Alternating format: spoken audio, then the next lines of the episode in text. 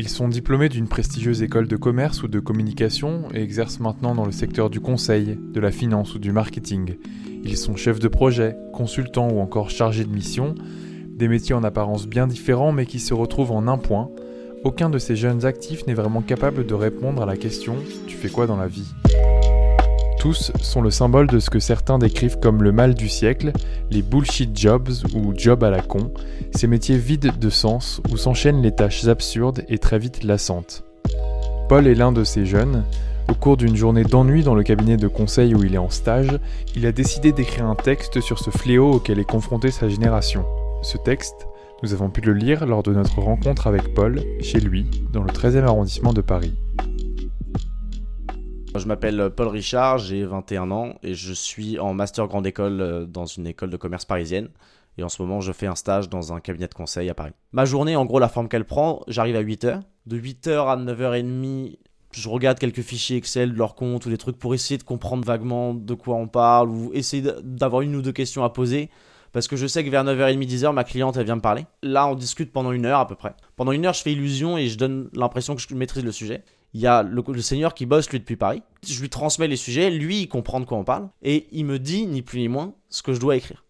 Voire même parfois il l'écrit lui-même. Parce que concrètement je comprends pas de quoi on parle. Hein. C'est aussi bête que ça. Et ensuite j'attends que la journée se termine jusqu'à 18h. Concrètement, ce qui se passe, c'est que moi, en fait, je sers vraiment à facturer euh, des jours de travail aux clients. Ça, coûte 1000 balles par jour aux, aux clients quand même quand je suis là, tu vois. Donc c'est important qu'il y ait un mec sur place. Mais moi, vraiment, je suis pas compétent. Donc, je n'ai pas de valeur ajoutée à lui apporter. Vraiment, je peux rien lui apporter. Dans le texte de Paul, on peut lire la phrase suivante. Même si l'on n'y connaît pas grand-chose, on imagine bien à quoi peut ressembler la journée d'un boulanger, d'un pompier, d'un médecin, d'un maçon ou d'un plombier. On arrive à identifier un savoir-faire et à comprendre en quoi consiste le métier et pourquoi ils sont payés pour l'exercer. Mais que fait un consultant? Que fait un chargé de mission ou un gestionnaire de projet? Le gros de mes journées, c'est euh, être sur Facebook ou sur Instagram ou lire des articles ou, euh, regarder. Euh, même souvent, ça m'est arrivé de me refaire des matchs de la Coupe du Monde, tu vois. Devant mon ordi, tiens, on va regarder France-Croatie, c'était sympa. Typiquement, hier, vers 15h, j'avais fini les réseaux sociaux, quoi. C'est-à-dire que j'avais terminé tous les trucs, tous les trucs à ma disposition sur Internet qui étaient possibles de faire. J'avais Facebook, je l'avais fini tout mon feed d'actualité quatre fois. Euh, pareil pour Instagram, YouTube, j'avais rien à voir dessus. Euh, je trouvais, enfin, j'avais plus rien à faire quoi. Et donc je me mettais à envoyer des messages, euh, des salves de messages à des potes comme ça, genre salut, tu peux discuter avec moi s'il te plaît parce que j'ai rien à faire quoi. C'est long, c'est ennuyeux et, et c'est un peu stressant dans le sens où il y a toujours un peu, il y a ces petits moments où tu te dis si quelqu'un arrive et me demande ce que je fais depuis 4 heures, je sais même pas quoi inventer. J'ai ma cliente qui vient me voir tous les jours et pour l'instant ça se passe, euh, ça tient la conversation depuis le début. Mais si, jamais elle me demande juste qu'est-ce que tu es en train de faire là, je, je, je, vais me mettre à bégayer quoi. On m'a mis à des niveaux de responsabilité que je pensais pas avoir en fait, vu qu'on m'envoie en première ligne euh, un truc qu'un stagiaire fait pas normalement. L'aspect bullshit du job est pas tellement le manque de responsabilité que au final je sais que je fais mal mon travail, voire je le fais pas, mais tout le monde s'en fout en fait. C'est-à-dire que concrètement, on s'en fout que le job soit fait, bien fait, pas fait, mal fait. Et même le client, lui, il s'en fiche un peu.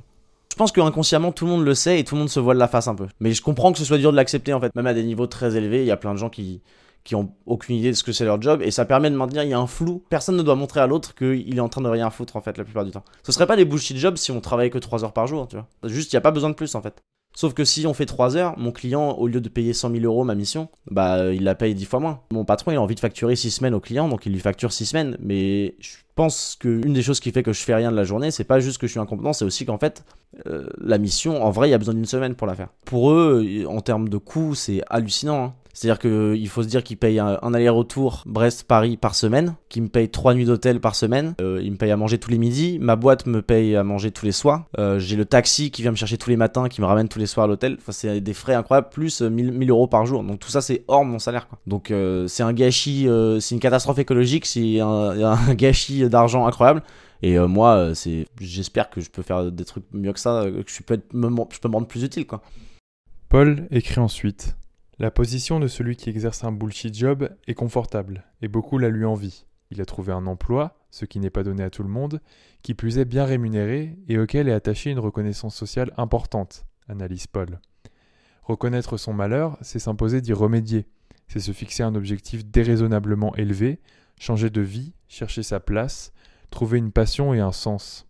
J'ai pas l'impression que ça me définit ce job et donc que c'est un trop gros paradoxe dans ma personnalité. Mais euh, j'ai dit à personne à mon travail que j'étais de gauche, par exemple.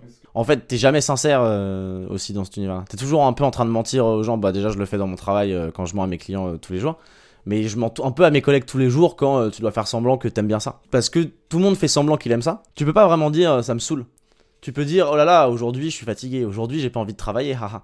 Mais tu dis pas encore 7 mois. Tu peux pas dire ça. Parce que, d'autant plus, moi encore ça va, mais je suis avec des gens qui sont en CDI et qui sont là depuis peut-être 2 ans, 3 ans.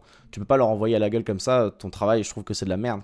Donc, euh, en vrai, c'est, surtout en fait le sentiment de solitude que t'as. De sentir que toi t'es un peu un marginal dans, dans, une structure où tout le monde est. dans laquelle tout le monde se sent bien, ou, en tout cas tout le monde fait semblant de bien se sentir. Et tu peux parler à personne de ça euh, dans l'organisation. Dans son texte, Paul prend l'exemple de Julien, qui exerce lui aussi un bullshit job. Julien, écrit Paul, a obtenu son bac général avec mention très bien et est entré dans une filière sélective, une prépa souvent, plus parce qu'il le pouvait que parce qu'il le voulait, car depuis, toujours, on lui répète le même proverbe. Travaille bien à l'école et tu pourras choisir le métier qui te plaît. Pendant ces 20 premières années, Julien n'a jamais eu besoin de se chercher une vocation. Il a continué à voir les portes s'ouvrir devant lui, pensant qu'il élargissait son champ de possibilités tandis qu'il le refermait.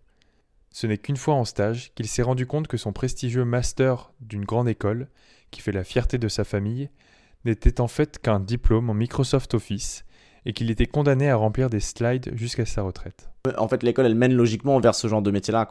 Et je pensais que c'était beaucoup plus ouvert que ça. Et en fait, j'avais, ouais, le choc en rentrant en école est fort, je veux dire en rentrant en stage, non, je, savais un peu, là j'avais un peu perdu mes illusions déjà quoi, sur le monde du travail et euh, ce que c'était le conseil. Je pense que j'ai l'impression qu'il y a un truc de génération là-dedans, dans le sens où moi j'ai pas mal de potes qui étaient vachement en décalage avec moi il y a encore quelques mois là-dessus. Mais en tout cas là, à ce stade-là, la majorité des gens que je côtoie euh, est en train de se manger une désillusion euh, hyper dure sur le monde du travail, sur ce qu'ils ont envie de faire et j'ai plein de potes en fusion acquisition qui me disent j'ai envie de retourner chez moi à Agen, à Bordeaux et de faire un truc euh, tu vois qui ont plus du tout qui étaient des mecs hyper ambitieux de je vais faire l'ascension une carrière etc et là qui sont en train de se dire en fait est-ce que la vie c'est pas plutôt euh, avoir un, petit job cool quelque part euh, en province et être tranquille quoi. Donc je pense que il y a un truc de génération j'ai l'impression que nos parents ils, avaient moins envie d'être épanouis dans leur travail aussi que nous peut-être à l'époque on se posait moins la question de est-ce que j'aime ça? On était plus bah je fais un travail parce que je fais un travail et voilà. J'ai pas mal de chance et j'ai pas trop de pression financière grâce à mes parents, donc c'est pas, j'ai pas le couteau sous la gorge, tu vois, je sens pas cette pression-là. Je sais que ça l'est chez euh, pas mal de potes à moi qui se disent euh, j'ai envie de faire autre chose et d'un autre côté euh, j'ai emprunté 50 000 euros pour payer une école de commerce et derrière il faut le rembourser quoi. C'est un peu le piège qui se referme sur toi de tu rentres en école, tu sais pas ce que tu vas faire et en fait tu comprends très vite que bah maintenant que t'as payé, faut rembourser et donc le moyen le plus vite d'y arriver c'est faire du, du 8h 23h à la Société Générale et puis au bout de 5-6 ans, t'es libre quoi. Il y en a pas mal qui font ce calcul-là. L'idée pour moi, c'est de faire des études d'économie et de faire un doctorat d'éco, une thèse et euh, probablement de faire de l'enseignement. En guise de conclusion à son texte, Paul confie une astuce pour identifier les bullshit jobs et éviter de se retrouver dans la même situation que lui. Avoir recours à votre petit-neveu de 7 ans grâce à la loi universelle selon laquelle si un enfant de 7 ans ne vous a jamais dit qu'il avait envie de faire ce métier plus tard, c'est que ce métier est sans intérêt. Si vous n'avez pas de neveu de 7 ans, écrit Paul, vous pouvez très bien vous en passer pour utiliser cet indicateur. Imaginez un enfant de 7 ans dire qu'il veut devenir comptable et tirez vos propres conclusions.